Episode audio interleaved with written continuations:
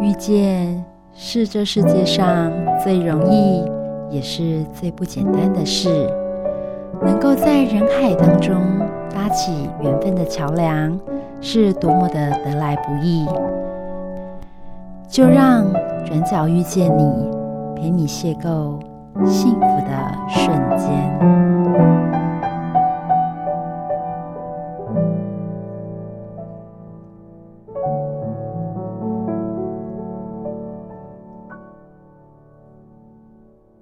好各位汉声电台的听众朋友们，欢迎来到《转角遇见你》，我是主持人 Simon。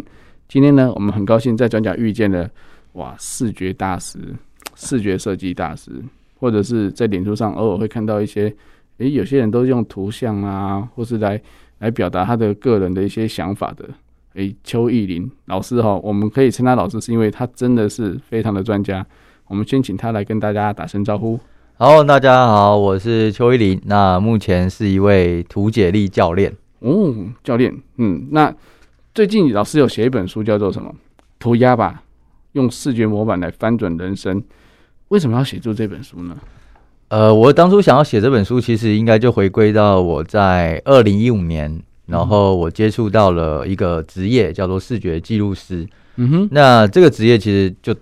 呃，翻转我的人生的视野，因为我从小非常喜欢画图。嗯哼，那但是从小的过程中，不管是老师啊、家长还是网络上，你所接触到的讯息，无非画图出来就是当这个设计师、美术老师 或是艺术家，对，好像就没有其他出路了。所以那时候我都觉得我不想要当这些职业，所以画图就一直是一个兴趣。嗯哼，对。但是在二零一五年，我看到了一个职业——视觉记录师。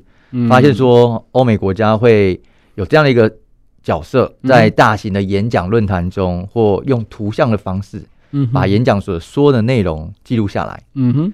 那我本身很喜欢做笔记，但是我从来没想过笔记可以图像搭配文字。以前的图就是这个装饰而已。嗯嗯对，所以后来就开始是自学，就是网络上找，你就发现，哎，其实。网络上资源很多，嗯哼，那包含视觉笔记、涂鸦笔记，或者是所谓的视觉引导，嗯哼，但就是因为你不知道有视觉记录这个职业，嗯，所以你压根没想过在 Google 要搜寻这些关键字，对，所以也完全不知道，哎，这些资讯其实早就存在了，嗯哼哼哼哼。哼，所以其实，呃，我觉得说自学，刚刚老师有提到说，其实他已经有喜欢在，已经有在画画的哈，所以当然自己学当然没什么问题，但是要教人怎么画。我觉得是比较难的哈，真的。那，那这本书在你在规划的时候是有没有什么循序渐进的方式啊？或者是说，哎、欸，等于是，哎、欸，一个把读者当做从零开始的来开始教呢？嗯，呃，因为在做视觉记录的时候，我发现其实可能不是每一个人都需要像我一样从零开始画成一张作品。对，但是更多人可能他需要的是怎么运用画图这件事情。来去整理资讯，或是来去做一些沟通表达。嗯，所以在这本书里面，第一个我有一张模板，已经设计好了模板，所以你可以自行扫这个 QR code 把它下载列印出来。嗯嗯，那这个模板其实就结合了我这里头有一个流程。嗯哼，哦，我简称叫 DRAW 这四个步骤这样。嗯哼，对，第一个步骤就是你要先定位。嗯哼，就是。在这个模板中也会问你说，你在看一本书，或是你在做任何学习的时候，嗯哼，哎，你的目的是什么？以及你想问这本书哪三个问题？哦，对，所以他完成那个模板的其中两格，嗯哼，也代表他完成了第一步骤。哦，然后第二步骤呢，就是要提取重点。嗯，所以我的模板中可能也有分哪类型的重点，比如说呃概念观点，比如说知识方法。所以一本书里头，它就有一个概念说。哦，哪些是比较抽象的这种思维啦，或原则，嗯，然后哪些是比较具体的那种步骤啦，或是工具方法，嗯，他就把它填在模板中。哦，所以，嗯，那个模板填完了，他那四个步骤他也经历过了。嗯，对。那我觉得对于初学者从零开始来说，他就有那个框架来去完成，会比较快。嗯，那不用一张纸无中生有来的挑战性那么大。的确是哦，有些人看到白纸在桌上，然后要你画图，可能会想半天。我甚至还有看过一个研究，其实这个在我那念书的时候，我们老师有实际操作过。一百个学生在课堂上，老师说好，现在大家拿出一张纸，然后画山，然后大家就画完山，山下有房子，再画房子，然后呢，那个房子上房子旁边有一棵树，结果然后把你的画拿给左边的同学看，就发现哎、欸、都一样哎、欸，然后就发现说其实大家对画画还是有一点点 gap，就是说。呃，我我就我就不会画画嘛，我我我不知道怎么开始，嗯、我就画的很丑啊。嗯，那或许有些人山可能多了一个一个一个凹凹的这样子，但是还是看起来都很像哦。嗯，所以可能大家会有一些既定印象，那这样子该怎么拯救呢？哦，我我我想到在前几年有一本呃，应该说美国有一系列的书，嗯、不知道大家有没有看过，就是叫《秘密花园》，哦，就是它是大人的着色本。那你说我们要、哦。无中生有画出那个花园，嗯，你一定觉得很难，但他已经把你线条描好了，所以你每一格就拿个色铅笔把它涂个颜色，嗯嗯嗯，那完成之后基本上八九不离十，每个人都是一个很精彩的作品，嗯，那视觉模板的概念，我觉得是类似这样子，嗯，就是我把一个主题或是一个思考点，好，比如我们要探索，好，你的职涯规划好了，嗯，那要做好一个职涯规划，可能有十个问题，然后把它。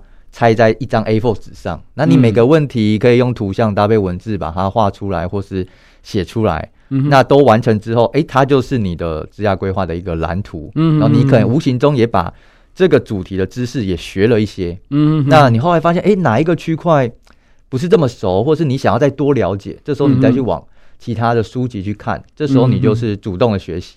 哦，对，是，但是过去如果是文字笔记，你就会觉得这本书的内容，哎、欸，都很棒，全抄，嗯、抄完就忘了。的确是哦，因为因为其实量太大的话，后面也不好吸收了。没错、嗯，但是图像记忆的确是比文字记忆还要好很多，而且速度很快。那在整理的过程当中，有些人说啊，我抄过之后，其实会有短暂的记忆啦，但是、嗯、但是对于呃知识的传递，或是说就是呃要要传授给别人的时候，相对来讲，当然图像是比较能迅速的。没错。那那其实在，在在老师在设计模板当中，有没有想到说，哎、欸，这个逻辑概念是不是还要再去做解释呢？呃，就是基本上资讯的逻辑大致上就会分为几种了，一种就是类别式的，嗯，啊，就比如说刚刚说，哎，职涯规划可能有十个类别的问题，嗯嗯嗯，啊，这是类别式。那如果第二种就是流程式的，嗯，就是哎，它有没有第一步骤、第二步骤、第三、第四，所以那个资讯是有顺序的，嗯嗯，基本上最简单就一分为二，对，就是这两种。哦，所以如果你要设计一个模板，OK，比如说。我今天要来去设计一个模板来去做我的日记，嗯哼，好，那我可能列几个问题嘛，比如说心情啊，嗯，或是今天呃遇到的什么人让你印象深刻啦，嗯、就是几个面向，这是类别式。嗯，但如果是时间有关的，那我可能会分为是早上、中午、下午，哦，是，哦，那就是跟时间有关的分类。嗯哼，所以你会发现，哎、欸，同样的资讯，同样的主题，但是不同的。逻辑，嗯哼，那就是呈现不同的观点，嗯哼，对。那在这本书里面，其实我还介绍了，就是有七个框架，嗯、等于是有七种光呃、嗯、观点，嗯哼，哼，对。因为我们过去对于文字都习惯就条列式嘛，嗯，对。但条列式很容易，但他没办法去呈现你的真实的观点，嗯哼，哼。但比如说像我们家有两个小朋友，嗯，那写日记的时候，哎、欸，每次周末就可能带他们出去玩，或者是夜市吃很多东西，对，你就会觉得。哎，这么精彩，为什么你写日记挤不出东西来？这样就是写的很精简，嗯，对对对，或是就就就写不出来，要动笔的时候就写不出来，嗯、因为呃，我之前看一本书，他提到就是以人的人类出生，就是出现在这地球的时间，文字大概只占百分之零点一哦，就那个文字出现的时间跟人这个历、嗯、人类历史，所以其实大脑还没准备好来去。适应文字，它是要后天去学习，嗯，就是百分之九十九是其实还是用图像来进行沟通。对对对对对对。所以其实刚刚老师讲到一个重点哦，就是说其实就算是日记也有不同的类别，嗯，哦，如果说我先把框架画出来，哎，我是依照早中晚，然后大家看得很清楚，就是哦，依照时间来分类。对对。那如果说我这个不写，我只也只是想写说我整天遇到的人事物，哎，那就是会不一样的呈现方式。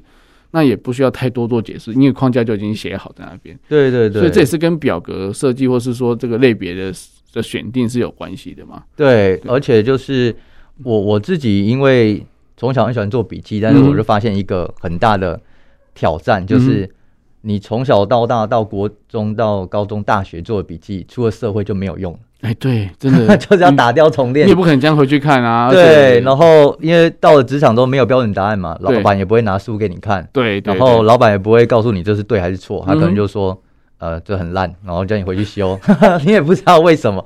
对，所以我后来就回推，哎，那到底职场中他们的笔记，就是这些呃商业顾问或是高手们，他们会做什么笔记？如果这个笔记我从小就开始练，那不就不用打掉重练，而且。从小就已经建立习惯了，我在职场中不就可以无缝接轨了？是是，对，所以我后来发现，其实背后的本质就是他们会有这个逻辑思考。嗯，对，那这个逻辑思考绝对不会是文字来去思考，因为那个太抽象。对对，那他可以透过图解框架。哦，所以他以后面对到任何问题，哎，这个是流程，这个是三个圆圈，三个重点，嗯，还是这个是阶层金字塔。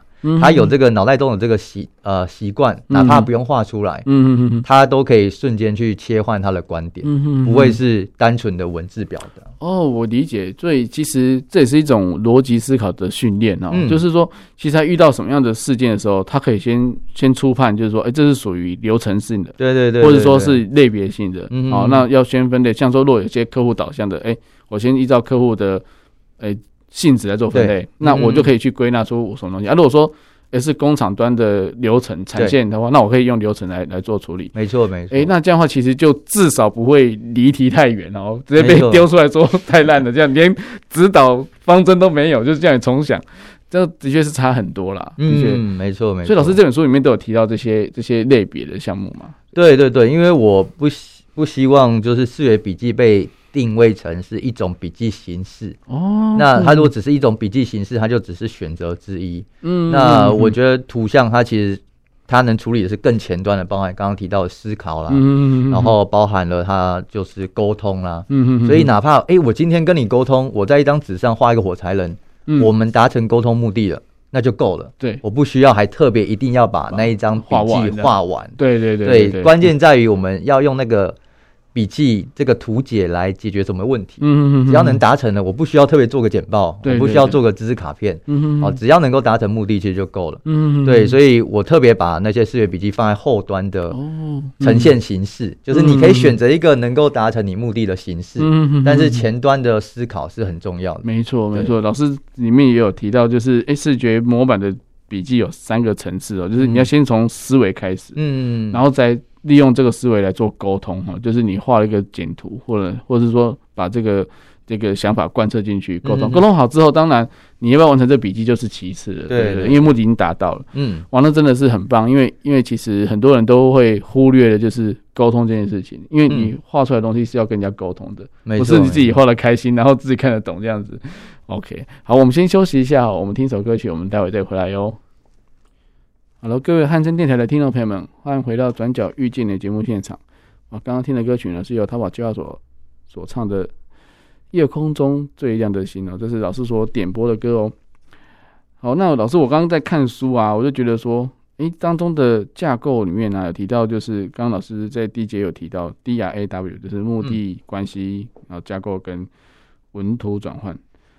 所谓的 D，这个呃。目的哦，嗯，为什么要要把它放在最前面呢？对我，我后来归纳出这四个步骤，是因为我在接触到视觉笔记之后，嗯，就想说给自己一个挑战啊，所以在一年内就是要看一百本书，然后每一本书至少花一张视觉笔记，这样就是一个刻意练习。是，所以那一年我画完了，然后也就是成立了现在的视觉笔记社团，嗯，就是在那在当时的时候就想说督促自己，所以我就。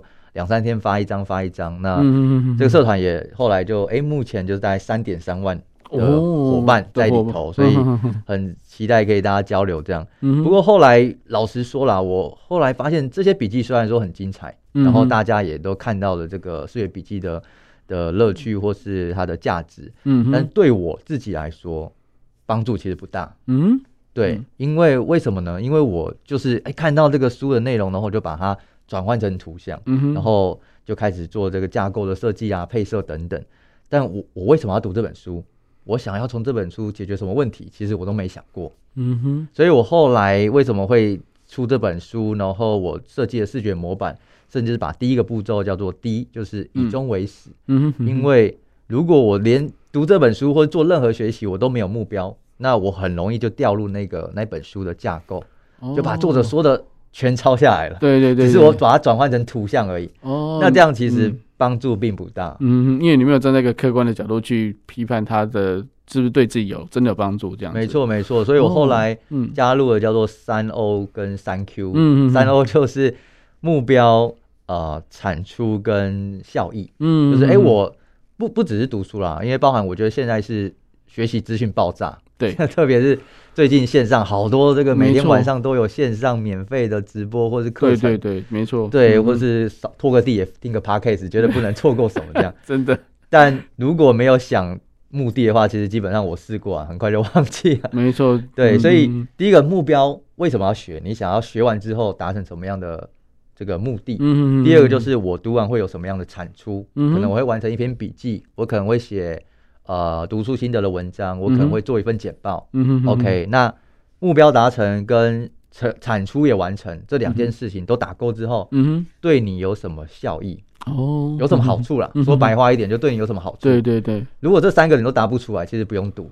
哦，这本书就离你太远了，对对，或现在还不需要，对对对，你都没有意识到这三个，想不出答案。也不知道它对你有什么好处，嗯、那有读没读是一样的。嗯嗯嗯。呃，其实真的不用读，嗯、我就曾经硬读嘛，读完之后就忘了。嗯、对，然后为了让目标更具体，所以我会再搭配三 Q，就是至少问三个问题。哦。就是我最近生活中有没有三个问题是跟这本书有关，然后我希望透过这本书来解答的，嗯、来获得答案的。对对，如果你连一个问题都想不到，那基本上也不用读。因为你就会被动的，哎，作者现在书都很贴心，都是重点会加粗，有没有？对对。然后每一个章节后面都有摘要，然后就是哇，太棒太棒，都帮我整理好，我就画个图这样。对对对。那这个其实是作者的版本，跟你没什么太大的关联。就是你就是 follow 他的思维去走而已。没错没错。所以当你其实刚刚说的三 O 加三 Q 整理完，有时候你看一下，可能你就知道说，可能某一张。你是目前有需要的，嗯，你再看那一章就好，不用从头读。所以老师的意思也也是，我之前有听过一个作者这样写，就是他在看书的时候，他看很快，他只看他现在需要的。啊，没错没错。因为其他的，说真的，你现在不需要的话，你读了你也会忘。那你不如等到你需要的时候再回来读其他的章节就好。这样的话看书是很快的。对，这个其实不容易，嗯、真的不容易，因为要找到自己需要，真的不容易。对，我们都有一种害怕错过什么。就是我，我如果没做这笔记，我好像错过什么。是，但是当我自己写完这本书的时候，我觉得这其实单独某一章是正常不过的事情，因为这本书通常都是作者花了好几年来去写。如果你只读一遍你就会了，那你是天才啊。对，所以不可能你读一遍你就完全吸收他这么多年的经验。对对，所以我很喜欢一个比喻，就是说你是把书当神，还是把书当医生？就是如果我有问题，然后我。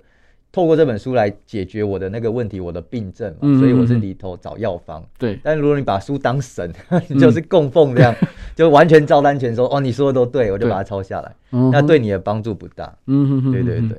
哦，的确是因为这样子的话，就是因为如果说整本都看完，其实你会失焦啦，容易失焦。那那刚刚刚如果说像老师所讲的三 O 跟三 Q，就是你三个问题如果都能够找到答案，那当然这本书就对对你有益处。那那时候再来。进行下一个阶段，下一个阶段是什么？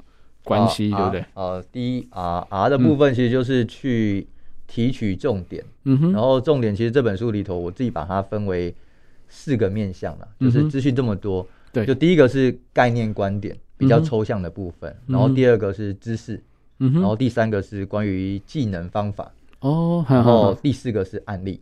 案例。对案例故事，嗯哼，所以这四个其实会对应到刚刚说的那个呃三 O 跟三 Q，比如说，哎，我现在遇到的问题，我要找的是方法，嗯哼，那你其实快速翻一下，这本书都在讲观念，嗯，那那可能跟你需要的不一样，你就可以先略过，嗯哼，对，比如说你现在可能方法有了，但是你可能思维上有一些落差，你想要找的是观念或是一些原则，嗯嗯，那你就可以翻一下这本书它的比重嘛。看目录大家就知道，对对对，比如发现这本书要告诉你的都是一些方法或是案例，那可能不是你需要的，所以我觉得它除了是分类之外，也是我在收集讯息的那个很像是抽屉，是是，就你知道我现在缺哪一个，我就看书知道，哎，这个有没有能够符合我需求，我再来读它这样。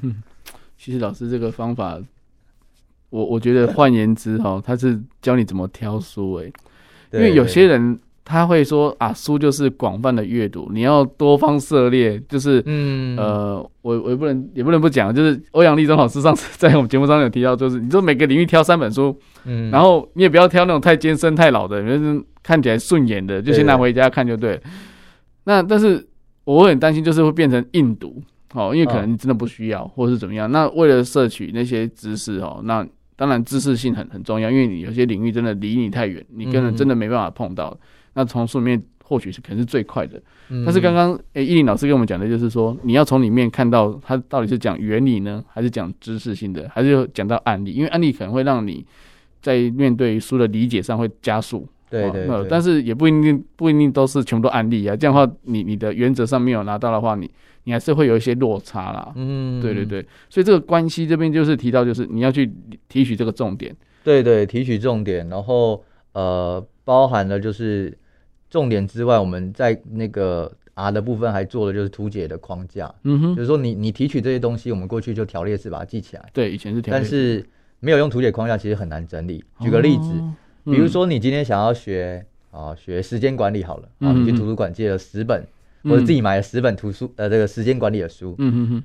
每一个作者都有一套他自己的流程，对。那你记了十张笔记，嗯哼，你很难用嘛，因为你不可能十个都记起来，对。但如果你今天在白纸上画了一个呃五格的流程图，嗯哼哼哼，你就可以看到这十本，哎、欸，第一个步骤都讲要先呃规划什么事情，嗯，OK，你可以把这十本的流程整合出一套你的流程，嗯哼哼，然后你就直接用嘛，嗯、用了发现哎、欸，这个第二步骤好像卡卡的，嗯哼哼，你在修改嘛，嗯哼，重点是那一张流程图是你带着走的。哦，那未来你在学任何时间管理的书，或者是时间管理的 podcast 等等，它都是长在那一个流程图底下。嗯，对，那一套流程图是你自己的版本，就是你就不会被书里头那个作者的框架绑在里头，不能出来。所以其实就是集集很多书的的大成，然后就八九不离十就在这里面。那除非是你有有突然哪一天有新的关联键的时候，你再去修正这张图。对对对对对，所以我很喜欢在白纸上先把那个框架画出来。嗯，因为框架画出来，你的角度就变成是我是要从书里头找东西补进去，而不是书里有什么我要记什么。哦，那个顺序就不一样。哦，对，因为你如果是张白纸，那。啊，我也不知道我要记什么，所以书里头什么我就抄出来。对，但我有一个流程图，我就知道我要补的是那几个格子，填进去就对。所以我就会看书里头，哎，这跟哪一个步骤有关？甚至有些书它不会有步骤，对，有些作者是比较没有这么严谨的，对，他是比较随性的分享的，那你就读的很痛苦，因为到底第一步都是什么，第二步都是什么，你找不到重点，对，找不到重点，或者是说，呃，我后来看一本书，它有一个名词叫做在线性，再见的再，出现的现，然后性格的性。就是说，我们学了一个知识啊、呃，当我把这本书合起来，嗯、哼哼或是上完呃下课了，嗯哼，我能不能自己从头做一遍？哦，这叫做在线性。对，就是你学的知识如办，如果没办法从头到尾没有人在旁边，嗯，自己做一遍，嗯哼，你才有具备所谓的在线性。嗯哼哼。那我觉得在线性的关键就是流程啊。嗯嗯。对，比如说你想要学一道料理，要煮一 煮个。煮个煮个饭，那一定都会有那个食谱的流程步骤。对对对对，对，如果没有那一个，其实就很难有所谓的在线性。没错没错，就像很多网络上很多笑话，就是那个女儿在外面要煮一个那个番茄炒蛋，就把番茄跟蛋两个在那边滚来滚去的，那当然就是没没办法在线性了。嗯。但是所以其实要要要要吸收完，嗯，然后如果说刚刚老师有提到，就是我我把我把它挖洞填进去，我就至少知道它在什么位置。那这本书对我来讲真的是才会有用处了。嗯，那你也会发现说，其实每个作者的的思维跟逻辑都不太一样。嗯、哦，那当然流程应该是不会差太多，所以才会抓到一个重点这样子。没错，没错。哦，所以其实老师的那个框架，哎、欸，有一个建立仪式感，就是把啊左边的观念跟概念哦，然后跟知识技能在左边，然后右边还有他的经验想法，还有金句。啊，这是要抄的吗？还是说，哎、欸，觉得哎这句话真的很好？哦，这个模板其实它呃，就是主要为为的是我那时候，我希望我的笔记完成之后可以有更多的效果，嗯、就是它的它的一石一石二鸟嘛，就是它的一鱼多吃的概念嘛，就是我既然要花时间做笔记了，嗯，如果它只能变成一张图档，那效果会比较差。嗯，所以我就反推回来，好，那我希望这笔记完成之后，我可以做什么延伸变化？比如说，我希望它可以变成一篇文章，嗯嗯，它可以变成是我的简报，嗯嗯，它可以变成是哦，当然视觉笔记嘛，嗯嗯嗯，OK，那我就。来去思考我的文章需要什么素材，嗯哼哼，啊，没有文章里头应该就会提到作者的金句啦，嗯嗯嗯有没有我的心得啦，嗯哦，有没有我这本书我自己联想到我生活经验呐，嗯嗯那书里头有哪些知识技巧啦，嗯或者是概念观点了，我就把它拆很多块放在这本书的模板中，嗯所以当我完成了，哎，我要录 podcast 很快，因为内容都有了，我要写文章也很快。就看我要拿哪些，但是他都准备好了，我不用再从头再去翻，嗯，哦，或是我读完了这个笔记，然后发现，哎，我今天要做简报，然后，哎，好，我要再从头再翻一次，再一次，对，那那就很浪费时间，嗯嗯嗯，对，我我相信这个真的是非常的，哎，一鱼多吃哦，就是因为你到时候你你看，不管是录 podcast 或是做简报，你就一定会有个主轴，对，然后做主轴，你要抓几个观点，就把几个做那几页的，或是做那些内容就可以了，嗯，那的确是很很容易。就是可以把书的精华就是萃取出来这样子，没错没错。所以这是提取重点的部分嘛。那那除了这个之外，有没有还有什么就是针针对书的内容可以再去做精炼的部分呢？书的内容其实基本上里头我分享一些文图转换的区块，嗯，嗯，呃，我觉得当然最关键刚刚提到的那个资讯关系的部分，嗯，处理完之后有一些像案例。故事，嗯，这种文字很多，对，这种就其实就图像登场的效果最好，嗯，对，你可以书里头介绍几种人的画法，那你可以用星星人搭个对话框，嗯，那个情境就立刻出来了，哦，省下文字的描述，对对对对，什么实验的背景或是作者的经历，哦，那文字很多，对对对，但是呃，你把一个情境简单几笔画完之后，再搭配它的金句，嗯，这个感觉会更印象深刻，因为。金句抄写很快啊，但是你回头看，你又不知道，哎，为什么他会得出这个结论？你可能会朗朗上口，哎，谁谁谁说了什么，然后动不动发文可以讲得出来，对，但是他对你的帮助很小，因为你不知道他为什么会得出这个结论。嗯，你可能还是要一个情境去去铺梗，没错没错，对，甚至那个情境是你自己。嗯哼哼哼，过去有没有类似的经验？哦，对，画你自己的版本，所以变成一个设计对白，然后流程完之后就是一个京剧结束。对对对对对，哇，那真的感觉上就非常的精彩 哎。对对对对，所以所以其实，在一本书，其实我们我们就是，既然古人都说开卷有益嘛，就是让他的艺术能够发挥到最大。嗯嗯嗯。然后我们在在设计模板，或者是说，哎，未来就是一鱼多吃的情况下，我就可以如何去善用它这样子。没错。那也可以去复，也可以去让。把这个东西去做传达跟分享嘛，嗯，因为我觉得这个世界笔笔记最大的的一个用途就是它可以传达，嗯，对。那传达的时候，你是不是要要跟人家讲说你的逻辑是怎么走，还是说，哎，人家看到这个标题大概就知道这个意思？呃，在这里头，这本书里头那个模板其实它比较适合是给自己看，嗯，对，因为里头刚刚提到三 Q 的问题，也未必是你适合跟人家分享，是，因为可能是个比较个人，嗯，所以。在这个视觉模板中的右上角，我有一个表达框架的栏位。嗯，嗯，这个栏位其实就是说，如果我今天要重新再画一个对外表达的版本的笔记，哦、它大概架构长什么样子？嗯，那这个笔记可能是手绘，或者是我要做成知识卡片，嗯、或是 PPT，我要做成这种图解。嗯，那至少你要知道标题放哪里嘛？对，然后那个动线主要长什么样子？那你下回打开电脑的时候，你不用再从头再去想一下那个排版架构是什么，因为那个我后来。发现是最花时间的。对对对对对。那我有那个想法，那个架构标题放哪里之后，哎，我们刚刚说嘛，我要的内容都有了，知识技巧啦、金句都有了，所以我在电脑输出上就很快。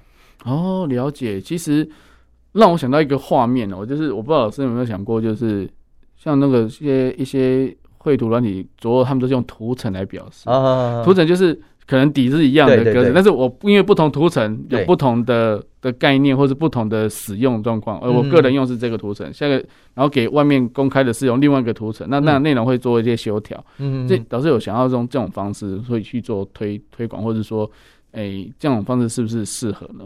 图层其实它可能呃，我目前想到就是比较在制作端的部分。嗯嗯嗯。对，然后这个模板其实在职场中大家可能比较熟悉，有一种叫。商业模式九宫格，嗯嗯哦，对对对，这个其实就是那个教授他去收集这些创业家他们普遍会问的问题，嗯、他把它归纳成九个，对，然后就一张 A4 纸分成九块，搭配了图像这样，嗯，所以一样，这个九宫格完成了。他可以再延伸去做简报，嗯，再去做他的这个募资的这个计划书，对对对对，对，它的形式变化也是一样很多，嗯、但是他就把它归纳成九个面向，嗯，对对对，我觉得模板的概念其实也是异曲同工之妙，嗯，OK，好，我们再休息一下，听一首歌曲哦，我们待会再回来哟。好了，各位汉声电台的听众朋友们，欢迎回到《转角遇见你》节目现场。我刚刚听的歌曲是由五月天所唱的《顽固》。老师提到就是视觉模板的笔记哦，让我想到，哎、欸，笔记嘛，学生笔记一定是首要的东西哦。那上课都要做笔记。那我们之前也有听过，就是北女的毕业学姐公开她的笔记，然后还公开卖贩售哦，也赚了不少钱。但是我觉得说，其实学生在做笔记的时间花了很多时间，嗯，但效果到底好不好也不确定，因为有人说，就是买买了北女的笔记给回家给自己小孩子读。好像也没什么效果哈，嗯，因为不是他自己整理的。说真的，那老师这本就是教人家怎么做笔记。那这本书就是涂鸦吧，用视觉模板翻转人生这本书，对学生带来说有没有什么帮助呢？对我刚刚就是我觉得，就如刚刚说的，就是我们花好多时间在做笔记，嗯，所以如果我们来回推一下，就是我未来想要成为一个什么样的人，比如说我想要成为一个哎逻辑思考很强的人，嗯哼。那如果我能把逻辑思考很强的人，他会用的思考模式，嗯，在从小的时候的笔记中就加进去。对，那你练了很多年了，嗯，哈。那比如说我未来想要成为一个，呃，凡事都利他、可以感感恩的人，嗯哼。那你把这个习惯，就是比如说你会问，哎，今天每天感谢十件事情，嗯，放在你的笔记中，哎，你也是练了很多年，嗯嗯嗯。所以我我我觉得，当然除了学科的学习之外啦，其实。有一个概念是想要跟大家分享，既然我们都要花这么多时间来做笔记，对对，那笔记里头你在回答什么样的问题？其实它它不是说哎呦有什么资讯来我就记什么，嗯，而是说我未来想要成为什么样的人，我可以回推回来，我怎么养成像他一样的思维？就像大家说嘛，就是失败的人找理由，然后成功的人找方法。对，那如果你从小养成的一个习惯是，我每天都找一个方法，嗯哼哼，那那练了。一年三百六十五天，你找了三百六十五个方法。嗯哼哼。对，所以这是我自己后来看了一本书，叫做《呃零秒思考》，他就分享说，为什么这些麦肯锡的呃专业顾问，嗯哼，在客户面前，随时客户的任何问题，他都有答案。对，因为他每天就会做一个练习，就是他可能至少写下五个问题，嗯哼，然后底下就是让他可能三分钟来发想一下，嗯，这五个问题他有什么样的答案。哦，那每天练五个，三百六十五天，他就练了几个。所以他脑袋中其实已经有答案库了。嗯，所以对应到你的问题，他其实都有对应的。嗯，都了然于胸了哈。对对对对，所以嗯，这就是笔记的习惯建立啊。啊，我觉得笔记习惯建立是可以做这样的一件事情。对，那当然第二个就是在学习上来说，图像是从我们脑袋中跑出来的。对，所以一个概念，如果你能够用图像来表达。代表说你对他的理解是比较深刻的，嗯哼对。那当然，这个区块为什么买别人笔记没有效？因为那个图是他脑袋中的嘛，没错，不是你脑袋中的嘛，所以你就只是被动接受，其实帮助是有限的。是是是，他只是帮你整理，可能看起来比较漂亮的，很像讲义或是参考书这样子而已哈。嗯，对，就像有人说，就算你拿到别人的心智图，一个博士化心智图，你还是看不懂啊，因为他的逻辑根本不会跟你讲。嗯，所以其实还是要自己来。对，还是要自己来。嗯、那其实呃，你会发现里头的这些图解框架都不复杂。嗯，然后在学习上来说，可能大家的学科笔记不需要是一个非常完整。嗯哼，哦，有标题，然后有这个视觉动线，有配色。嗯哼，你可能简单的一个流程图。嗯哼。哦，就把这一科哎理解完，那就够了。对，或是你简单的一个刚刚说新进啊新新人，嗯哼，把呃就是这首诗，或是这一堂课文的这个情境画出来，嗯嗯嗯，然后在这个情境周围是这一堂课文的重点，嗯嗯啊，因为我们视觉比较。我们大脑比较会记情境的图像，嗯，嗯，就是资讯如果转换成是一个情境的时候，是比较容易被记住。嗯嗯，但如果是文字的话，它是比较散落的。哦，对，我让我想到有些老师他会把一些很艰深的字句编成歌曲哦，然后觉，啊，对对，用那种歌曲方式去去呈现啊，那学生可能欸、唱唱一唱，可能套用什么哆啦 A 梦啊或什么的曲子，嗯，他就熟熟悉了哈。所以其实的确是记忆也需要一点方法。那那老师这本书里面也有教导一些，就是怎么做笔记，怎么样让自己能够更更方便去运用这样子。没错，没错。那那家长呢？家长如果说哎、欸、觉得这本书真的很好，那怎么样去做亲子的一些共同的练习呢？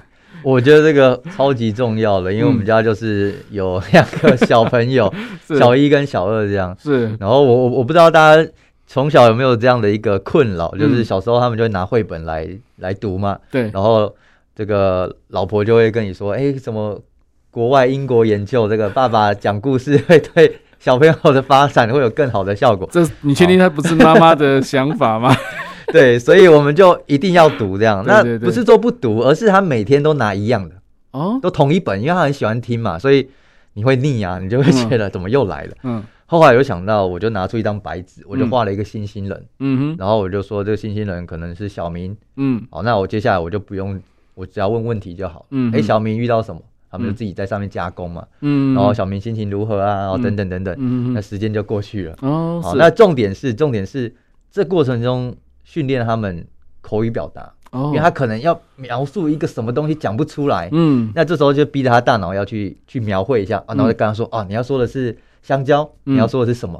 哦，它词汇量就会慢慢增加，对对，而且对我来说很轻松，嗯，我我就是只要在旁边问他问题就好，是是是，简单的画个几笔就好，嗯嗯对，那包含现在长大也是，就是呃，有一个最简单的框架，其实它不一定是图像，它叫做清单。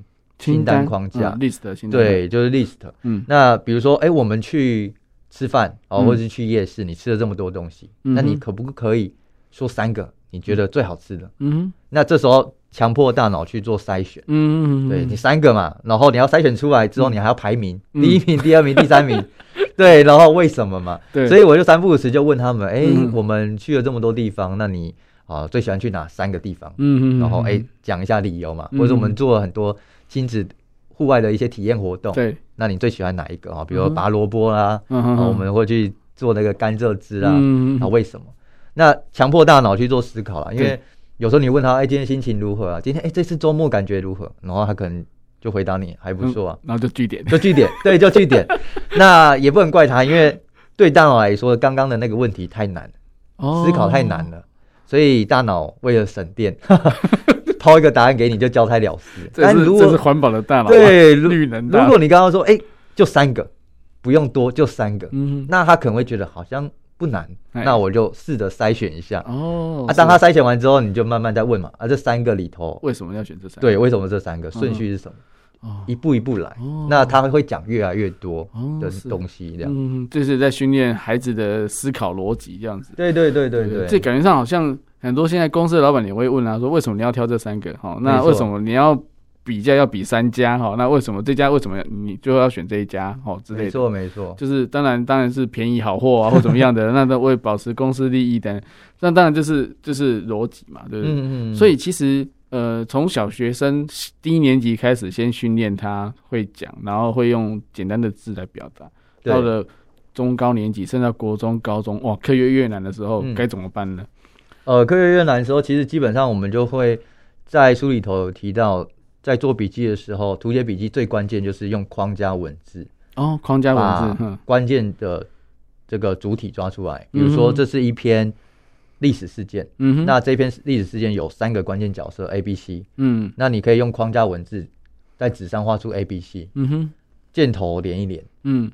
这一篇的新闻或者这个事件的关系图就呈现，嗯，你就知道，哎，A 对 B 做什么，B 对 C 做什么，就一目了然在那张图上。嗯，但是在文字中你是看不出来的，对，你也看不出来谁是主要的主角，你也看不出来，除非他把字体加大放粗，对，不然其实文字看起来都是一样的，等级是一样的。但是你最简单的用框架文字画出来，嗯，把那个关键主体画出来，哪怕他是主角。或是哦，生物的细胞，嗯嗯，哦，或者星球，哦，或是什么行政机关、立法院等等，框架文字不用把那个立法院画出来，那不是重点。对对对，重点是呃，立法院跟行政院之间的关系，那个可是课本上的内容。嗯，箭头连一连，嗯，你就知道那个逻辑。嗯嗯，同时你画出来的时候，爸爸妈妈或老师也才会知道你可能哪边理解错。嗯哼哼，对。但是这个没画出来，都在他脑袋中，嗯，我们就只能一直猜。哎，为什么这一题你解不开？为什么你不懂？可能逻辑错了，但是因为在脑袋里我们也看不到。对对对。所以最简单就是画出来。对，包含现在的素养题目越来越多。对对对。那阅读测验也越来越多。没错。对，那你能不能快速的掌握那个整个脉络？其实最简单就是框架文字加箭头。对，可以做一个。啊，可能每天或者是每周啦，找一篇新闻来练习。嗯你会发现，哎，这个新闻里面有几个关键角色，然后他们彼此之间关系是什么？嗯哼哼，对，那那其实就可以做这样一个习惯的养成。哦，感觉上就是我我们之前有听老师讲说，阅读测验要找关键字啊。对对对，因为关键字就会影响到你后面答题的一个关键哦。嗯哼，那那的确是真的要在平常来做训练。嗯哼，那老师就是说有没有希望，就是说孩子在做笔记的时候，他他有一些。嗯，是不是不用要求他一定要多漂亮这样子？哦，对对对，因为笔记，我觉得对孩子来说，第一个就是有没有思考比较重要了。嗯哼，对，有没有思考比较重要，所以我们绝对不会也建议不要说，哎、欸，你的笔记好漂亮。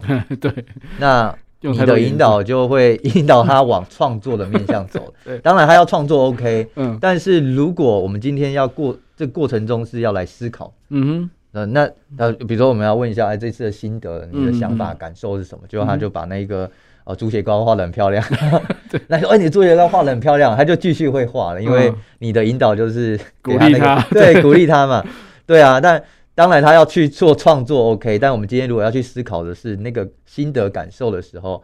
那你就要引导他的是别的面向。我了解了，就是说，他就算他做完笔记之后，你还是要问他为什么你要画这样子，嗯、为什么你要这样的呈现？对对对。然后他能够自己讲出自己一套逻辑。嗯。那如果他自己讲得通，那，而且是正确的，这样就 OK 了。没错，没错。哦、是但是这样的方式呢，家长也要跟着成长，因为他的逻辑变强的时候，你就不能直接。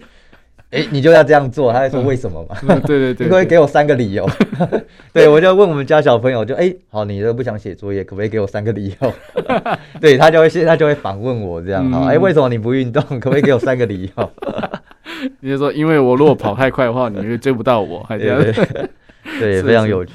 是，所以其实就是要让孩子们从条列式的笔记转换成就是视觉模板的笔记，这是有一定的的难度吧。呃，会就是建议从小开始，就是、嗯、呃，如果画图这件事情，它其实也是一种语言的概念，嗯，所以学习语言会从单字开始，对，所以比如说，哎，创意，那他脑袋中有没有图像可以代表创意？对，嗯、对，那比如说他今天学到一个新的单字哦，一个成语，嗯，像我们家小朋友鸟语花香。哦，感觉上很难，然后他在背鸟语花香的时候，就真的按照那个定义，鸟语花香形容景色优美，嗯。然后我说景色优美什么意思？不知道。嗯，对，对。那能不能画出来？比如说，我就问他嘛。那爸爸妈妈带你去这么多地方，哪一个地方你会形容用鸟语花香来形容？哦，对。然后有鸟在唱歌，跟有花就代表景色优美嘛？那我们家隔壁邻居有一只麻雀，然后它旁边也有开花，你会用来形容景色优美吗？嗯。然后他会回答，嗯，会还是不会啊？为什么？对，一只鸟关在笼子里面，你会形容景色优美吗？哦，那就开始思考。嗯嗯嗯对，所以一些词汇就从小累积啦，就是哎，他开始接触一些单字啊，你就让他图解看看，因为那个图是在脑袋中了。哦，对，画不出来，代表他脑袋中没有这样的一个经验。哦，那你就可以引导他试着去画画看，或是联想一下其他的东西。嗯嗯那这样的词汇才记得住。嗯嗯。不然我就看我们家小朋友哇，很生硬的背那个。鸟语花香等于景色 优美，然后就是用专业解释专业的概念，因为景色优美是什么？对，他来讲也是一个难度。但但是有，我相信很多大人哦，他们其实就算脑中有图，像说哦山水桂林啊，哦那个万里长城，但他画不出来怎么办？嗯，OK，画不出来，基本上其实他只要像火柴人啊或者山啊，哦有一些简单的概念，嗯，只要。我说对自己来说啦，如果今天是在帮自己去学习的话，嗯、你只要自己看得懂就好。哦，不用到百分之百像或是八成像，不用不用不用。但如果今天是要沟通，嗯、那你至少要确保对方看得懂。嗯嗯嗯。对，所以就还是看目的。嗯。但是最回归到个人上，哦，你你自己看得懂就可以了。嗯。那你当当你脑袋中有这个图像的时候，其实你网络上去找 icon 图啦，或者这些图示，嗯，其实也比较快。嗯嗯嗯。因为你已经有方向了，不然。直接去网络上，哇，那个成千上万的图，对对对，每个都好棒，对，每个都下载这样。是是是，但是但是我我相信说，其实每个人在表达自己的一个笔记，其实就很像日记啊，就是都是跟自己对话了。嗯，那这里对话的话，当然也希望说，我可能过了一两个月，我再回头看的时候，哎，我有不同的感受。嗯，这个时候我该怎么去调整呢？这个其实我我我自己有买那个十年日记本哦，对，就是你可以看到同一年，呃，不，同一天。去年前年你，你你做了什么事情？哦，它是一个设计好的十年很厚一本吗？对，蛮厚的。嗯、然后就是他会用日期去对一面一面五年吧，所以就是全开了，就是一就是某一天就十年份这样。哦、嗯，对，嗯、那这个好处就是你可以一次看到，就像那个 FB 回顾，对对对，对，对，但是它可以更精确每一天这样。嗯哼，然后你就会发现，哎，怎么好像全年 这一段时间遇到的问题都一样，差不多。对，就很可怕，所以我才会说，呃。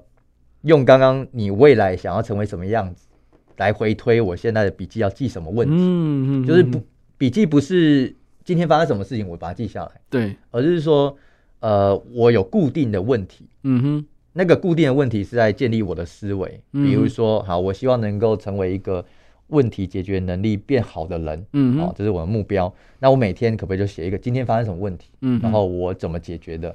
我有我有什么解决的办法？嗯哼好，那你每天练，你练了三百六十五天，嗯哼，那一年后你就一定会跟现在不一样。对，但是如果你没有意识到要问这些问题，而且没有持续做的话，嗯哼，那你通常就是流水账了。对，今天心情很烂，然后发生什么样的事情？对对，一年后还是一样，今天心情很烂，因为你没改变嘛。对对对对对。但是老师，如果说我我这样子，我我设一个问题之后，或者说刚刚老师讲到就是那些。就是麦肯锡的那些高高端的那些顾问，嗯、他的五个问题每天做练习，嗯、但是我怎么知道我的答案是对的？哦，答案是不是对的？其实并不是太重要，哦、是你脑袋中有这个版本，嗯、那你一定会实践嘛，你一定会做嘛。嗯、甚至这三百六十五个问题也不可能每个都一样，呃，每个都不一样，对会重复。哦，是，重点是让你脑袋中有。对策，嗯哼哼，不是脑袋空空，不会说一一遇到的时候就宕机，对，或者说就就空白这样子，对，因为我们大脑会有习惯的模式，嗯哼哼，那在做这件事情叫做切换那个模式，嗯哼哼，我们要从找理由切换到找方法，所以你每天做，你的大脑已经会自动的去找方法，嗯哼哼，你曾经想过的哪几个方法，你可以随时随时抛出来，嗯哼哼，但是如果你没意识持续做这件事情，然后那你就习惯找理由嘛，因为。就倒霉啊，又遇到烂人啊，对啊，或者说 没钱啊，经经经费不足啦，或者说怎么样的啊，所以关键在持续，然后持呃固定的格式，嗯哼，然后自己会发现自己有在做成长。对，你不要今天问这个问题，然后明天做另外一个问题，然后每天都不一样问题，那它的这个效果当然就那个思维就不会形成了。嗯哼，对对对，所以我就蛮建议，哎，你可以一年。选一个主题。啊，比如说今年我想要养成一个问题解决的思维，透过笔记，透过日记，嗯，持续一年，哎，它就变成你的习惯了。嗯，然后在下一年，我可能想要，诶，助人，然后养成助人的习惯，嗯，那你就可以意识到，哎，我今天帮助了哪些人，或是今天我要感谢哪些人，嗯，对，那一年有一个新的思维，而且是好的，嗯哼，那慢慢叠加，其实我觉得就会产生力量。哦，就是把那些。就是成为你目的，可能五年、十年要成为那个目的的那个人，他所要拥有的哪些元素，跟他的一些呃，就是应该要有的特质，慢慢的一年一年的从小目标开始，慢慢的达成。没错，或者他会怎么想的？嗯，这些人会怎么想？嗯、那你你当你养成跟他想法一样的时候，嗯、我想这个状态会比较容易相同，对、嗯，越接近，对，会越来越接近。OK，好哦，好棒哦，好，那那老师最近是不是在？诶、欸，暑假的时候会有一些课程，就是因为大家说真的，看书哦，毕竟还是有一些呃困难哦。哦那 如果当像刚刚老师我们在上在虽然说在录广播，但是我觉得我也是在当学生，在一直在学习。那如果说老师有没有一些实体的课程，或者说线上课程，就是在暑假的时候，诶、欸，跟对象是孩子，或者是诶、嗯欸、家长也可以一起共学的部分，老师可以介绍一下。有有有，我们这一次暑假有开这个线上的。给国中小的这个涂鸦笔记线上课程，是是，然后就是每周一到五或是六，就是有五天呐，一周的时间，早上十点到十二点。哦，两小时，呃，就是每每一堂课都会有一个作业。哦，对，嗯、所以我们会成立一个赖群组，大家把他的作业传在他各自的相簿里头，嗯、然后隔天早上的课程中就会针对他的作业给他一些回馈。嗯、对，所以我们预计开三梯，嗯、就是七月四号到七号，然后七月十号这是第一梯，嗯、那第二梯是七月十八到二一，哦，然后跟七月二十四号，嗯、对，然后第三梯八月部分的部分是八月十五到十九。哦，好，对，所以欢迎有兴趣的家长小朋友可以。可以参加，对对对，邱义林老师，嗯、到时候哎，老师连结我们会在脸书哎专业再帮大家来来做一个宣导，没问题。对，因为我觉得说这个真的很重要，不管是对孩子或是对家长哈，就是其实人生的目标，看书总是要有点期待跟目目的嘛，对不对？嗯、好，那最后有没有老师还有没有什么要跟听众朋友来做宣导的呢？好，我想最后就还是 不断的跟大家重申啊，每次遇到所有伙伴都。要跟大家说，就是呃，我们过去对画图都会把它视为是创作，嗯，所以因此你会觉得你没有天分，嗯、然后你画的很丑。嗯、但我想透过这本书或这一场分享，是让大家可以看到另外一个世界，就是画图可以用来思考，嗯、用来沟通。是在这个目的底下，你只要看得懂，嗯哼，其实就够了。所以你的图不用太复杂，重点是过程中能不能呃有思考、有新的观点，以及能不能让别人看得懂。然后达成你的沟通目的。嗯嗯，那其实每一个人都具备画图的能力。嗯，所以就听完之后，哎，你就可以动手画了哈。是，就是不要再因为过往对于画图框架的心魔而，就是我觉得啊，我就是在里头提到的说。我觉得文字很像是大家的惯用手，嗯，那图像其实是你的非惯用手，嗯，当双手并用，一定会比只有一只来的更好了，没错，所以就从现在开始把你的非惯用手图像的能力找回来，这样子。好，谢谢大家，好，谢谢老师，谢谢邱奕霖老师今天来到节目当中来跟大家谈谈，就是如何用视觉模板来翻转人生哈。好，那希望下次有机会再请他到节目当中来分享哦。谢谢，谢谢大家。好，我们这次诶，转角遇见你就到这边，我们下次再见喽，拜拜，拜拜。